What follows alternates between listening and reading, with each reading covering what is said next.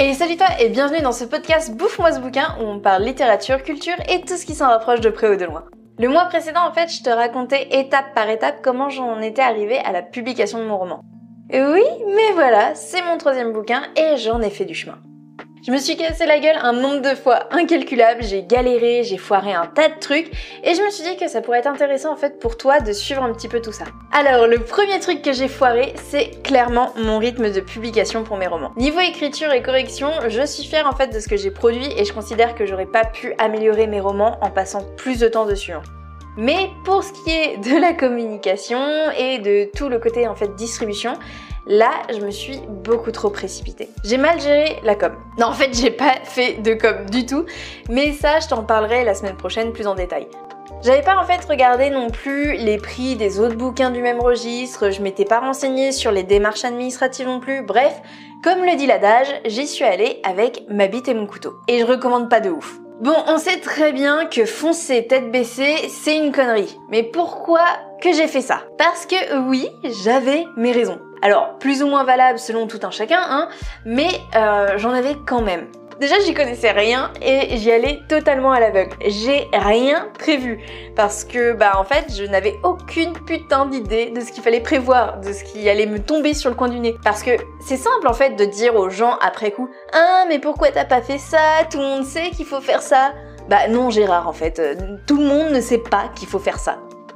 Alors, je t'entends déjà me dire, bah, t'avais qu'à te avant. Oui, oui. Alors, comment te dire? Quand tu dois absolument tout découvrir en même temps, c'est ultra dur de te renseigner sur tout. Absolument tout. Parce que là, en fait, on parle quand même d'une situation où tu écris ton premier roman, tu publies ton premier roman, tu ouvres ta première entreprise, tu bosses dans ton premier job que tu t'es créé toute seule au passage, tu gères pour la première fois ton image publique. Bref, pour la belle pucelle que tu es, tout est une première fois.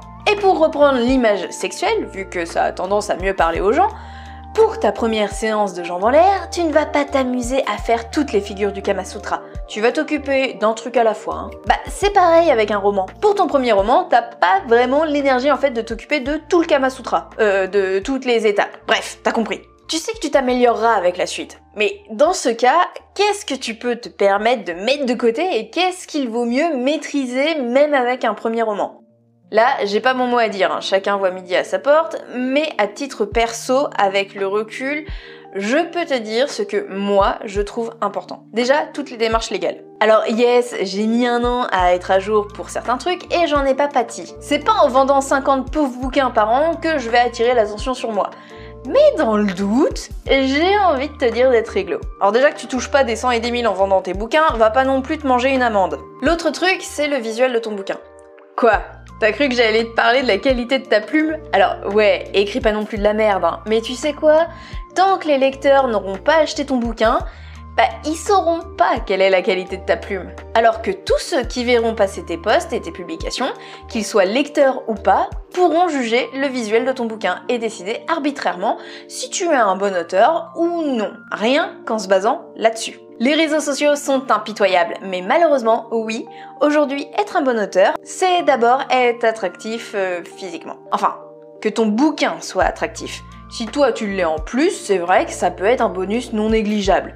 D'ailleurs, n'hésite pas à faire des photos promo de toi à poil avec ton stock de bouquins devant toi. À chaque vente, tu refais cette photo avec le nombre de livres en fait qui diminue et avec un peu de chance, ça va motiver les gens à acheter rien que pour pouvoir te voir à Walpay. Bon, revenons un instant au visuel. De quoi que je te parle? Je te parle de la couverture et de la mise en page.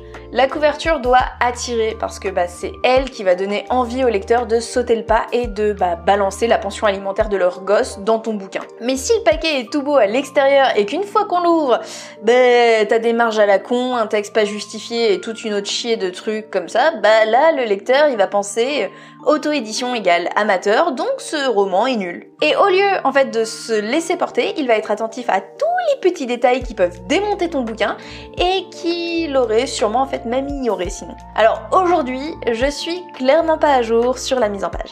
C'est-à-dire que je bidouille tout manuellement pour qu'une fois mon document imprimé en PDF, ça donne la même mise en page qu'un roman lambda. D'ailleurs, dans mes objectifs 2022, je vais me former sur les techniques de mise en page, mais en attendant, à moins d'avoir mon document Word et de regarder de vraiment près, ça se remarque pas. Alors je dis pas qu'un expert pourrait s'y tromper, hein, mais un lecteur, tout ce qui est de plus classique, se fait berner. Mais ça, ça, c'est après ma troisième publication. Parce que je peux te dire qu'il y en a eu des éditions hein, pour Promenons-nous tant que la mort n'y est pas et pour le dernier souffle avant que je finisse par avoir un truc bon. Alors j'ai déjà parlé avec des auteurs de changements majeurs à faire sur leur couverture ou euh, mise en page et ils me disaient souvent Ouais, mais j'ai déjà vendu 5 romans comme ça, et ça fait déjà ma deuxième édition en 5 mois, je peux pas encore changer. Le prends pas mal, mais à moins que tu vendes vraiment 300 bouquins par mois, je pense que personne ne va vraiment se rendre compte que tu as changé la mise en page de ton bouquin si tu le dis pas publiquement en fait. Pour prendre un tant que la mort n'y est pas, il existe 7 ou 8 éditions différentes partout dans le monde et personne ne s'en est jamais rendu compte. Certaines éditions en fait sont même en exemplaire unique pour te dire. Donc en gros, si tu as acheté mon recueil avant été 2021, il y a moyen que tu une édition unique. Garde-la bien au chaud parce qu'elle vaudra peut-être des millions un jour. Ou peut-être jamais. Mais dans le doute, garde-la. Alors, c'est mauvais de se dépêcher, parce que ça te fait faire des conneries dans ce genre. Mais ne pas modifier sous prétexte que bah c'est sorti, tant pis, je suis pas fan, je t'avoue. Je préfère modifier 40 fois un petit bout à la fois plutôt que de me dire ah bah je ferai ça pour le prochain. Sur le coup, bah, j'ai un orgueil de merde hein, et euh, j'ai pas envie de reconnaître que j'ai chié dans la colle.